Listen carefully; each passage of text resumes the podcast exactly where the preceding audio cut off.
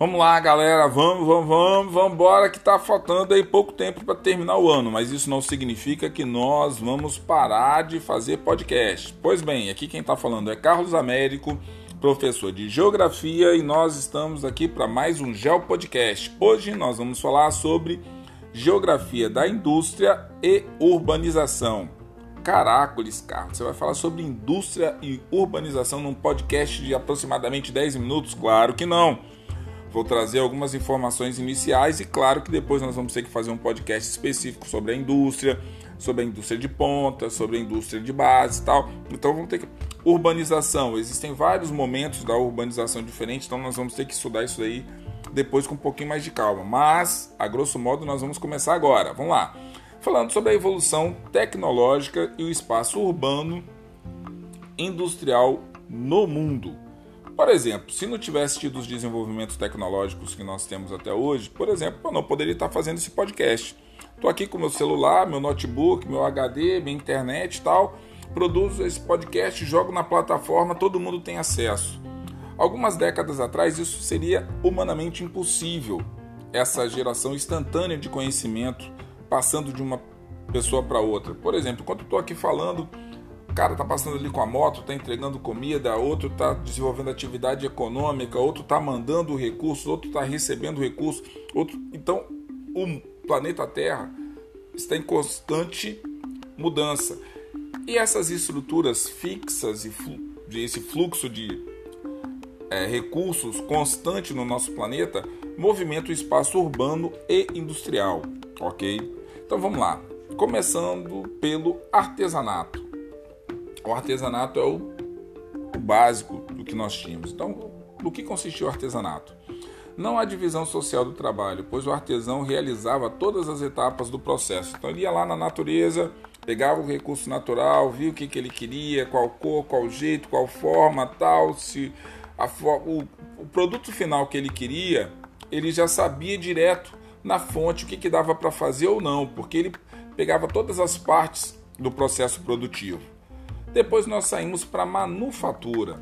A manufatura é o quê? Uma pequena divisão social do trabalho e a existência de pequenas máquinas. Então, a manufatura, alguns processos que eram feitos manualmente começam a ter introdução de máquinas e você começa a ter uma divisão do trabalho. Quer dizer, você começa a aumentar a produção você pedindo para uma pessoa ir lá e pegar determinados recursos. Então você vai dividindo o trabalho entre as pessoas. Depois você evolui do artesanato e da manufatura para maquinofatura. Então, na maquinofatura você já tem o que? A intensa divisão do trabalho e a utilização de máquinas mais sofisticadas. Então, aí você já está vendo que está tendo um aumento da produção. Com isso daí, nós temos a primeira revolução industrial, que surge na segunda metade do século XVIII na Inglaterra. Características básicas da primeira revolução industrial: carvão mineral era a fonte energética, o motor a vapor surgia e o tear mecânico movimentava todo aquele quadro industrial. Fatores da Revolução Industrial, então: capitais acumulados durante a época do mercantilismo, pelos fortes lucros, no caso alcançados pelo monopólio do tráfico negreiro, e algumas questões que foram fazendo com que esses países tivessem colônias as quais eles pudessem retirar recurso natural e também tinha um mercado consumidor. Então, as fartas jazidas inglesas de minério de ferro e carvão mineral também facilitavam no processo da primeira fase da Revolução Industrial. E a população europeia, que constituía grande mercado consumidor e mão de obra abundante. Mas essa mão de obra não ficava só restrita à Europa as colônias também produziam a questão da mão de obra, até porque o tráfico negreiro era amplamente utilizado nesse período. Já na segunda revolução industrial começa a surgir o que? Já no século XIX, a Europa já começa a mudar um pouquinho as características, já deixa de usar o carvão e passa a utilizar o petróleo deixa de usar a máquina a vapor e começa a usar o que? A eletricidade. O motor a explosão surge, a produção começa a ser o que? Mais intensa, baseada na produção em série, em larga escala, modelo de produção aí voltado aí para o Fordismo. Então olha só, você já tem aí uma ampliação dos mercados. Então surge na Europa no século XIX, tem como base petróleo, a questão da rede elétrica, motor com explosão e a produção em série. Você começa a produzir em larga escala. Fordismo, baseado na produção em série. Você tem que produzir em larga escala. Então você tem que produzir cada vez mais rápido e de forma mais eficiente. A produção em linha de montagem, você começa a produção em série, tarefas repetitivas, produção em massa, em larga escala, porque o mercado consumidor da Europa começa a ficar pequeno e isso daí já começa a seguir para a Ásia, para a África, para a América. Opa, se o mercado consumidor gere ou precisa aumentar, a produção também vai aumentando na mesma proporção. Então, olha só, aí você já sai para as grandes fábricas, almoxarifados gigantescos, exigindo processos de controle mais complexos dessa produção.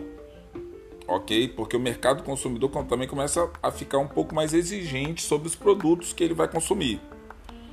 Na terceira revolução industrial, que aí já surge já a técnica científica informacional, surge no Japão, na década de 50 e 60, 1950, 1960, nas fábricas da Toyota. Característica: só produz quando solicitada pelo mercado. Começa a repensar a questão do estoque, porque o estoque fica ali parado, são recursos que você produziu, mas que você não está vendendo. Então eles falaram o seguinte: melhor no toyotismo é você pensar o que? Como você regula a produção e o consumo sem você precisar de estoque.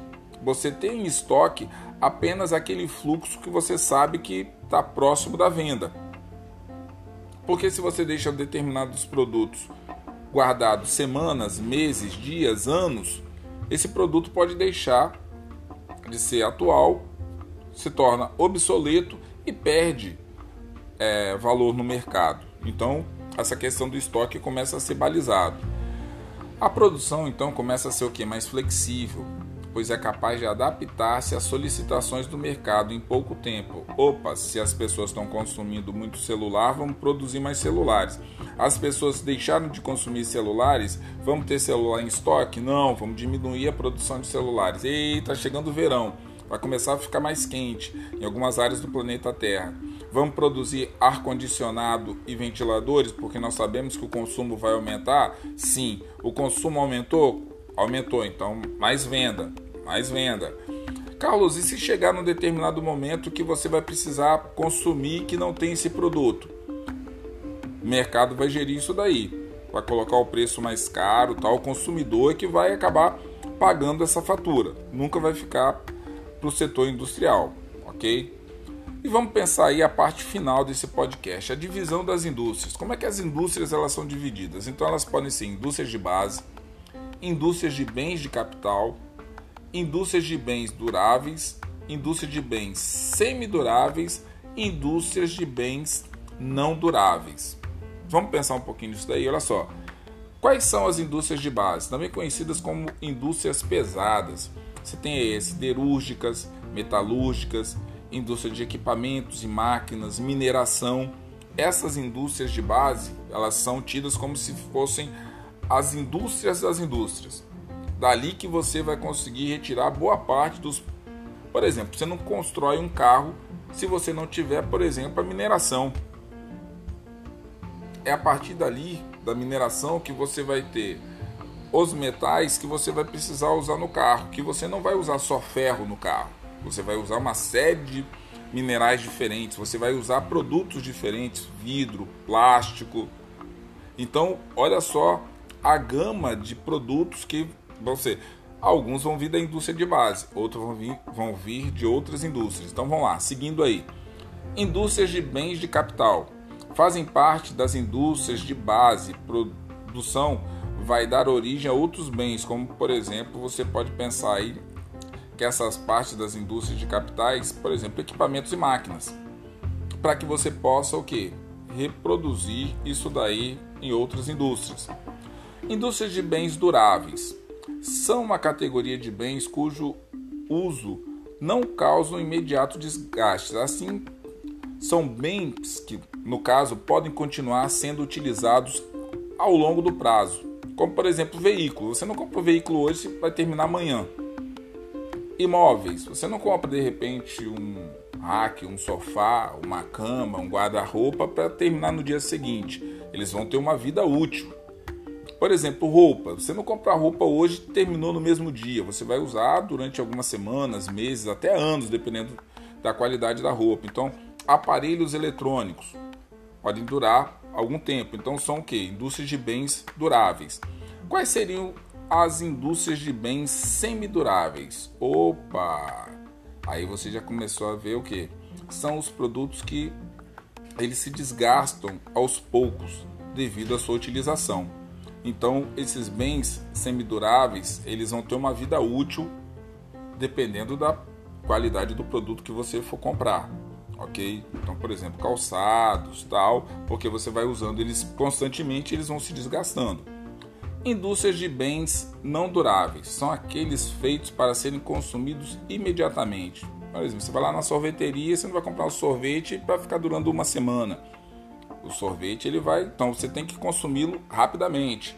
Então existem vários produtos que você tem que consumi-los imediatamente. Você vai, por exemplo, queijo, presunto, carne. Mas Carlos, eu posso pegar a carne e posso colocar na geladeira, sim, mas você não vai ficar também com aquela carne durante seis meses na geladeira. Você vai ter que comprar e consumir. Caso contrário, daqui a pouco, de repente, nem vai estar apta para o consumo. Claro que nós seres humanos desde do, da indústria de base, de bens de capital, de bens duráveis, semiduráveis e não duráveis, nós pegamos toda essa divisão das indústrias e colocamos num patamar que facilite o que? A vida do ser humano. Então vamos lá, galera, vamos pegando aí o tablet, o computador, o celular, papel, caneta, o que vocês quiserem. Então vamos lá, primeira pergunta aí da atividade. Quais são os fatores da primeira revolução industrial? Então a primeira pergunta aí, quais são os fatores da primeira revolução industrial? Essa é a primeira pergunta. Vamos lá, a segunda pergunta. Quais são as características? Então a segunda pergunta, quais são as características da segunda revolução industrial. Então a segunda pergunta é seguinte: quais são as características da segunda revolução industrial? Tá certo, galera? Essas são as duas perguntas da atividade. Espero que vocês tenham gostado aí desse papo. E a semana que vem tem mais, tá certo? Todo mundo se cuidando. Um forte abraço e fui, galera.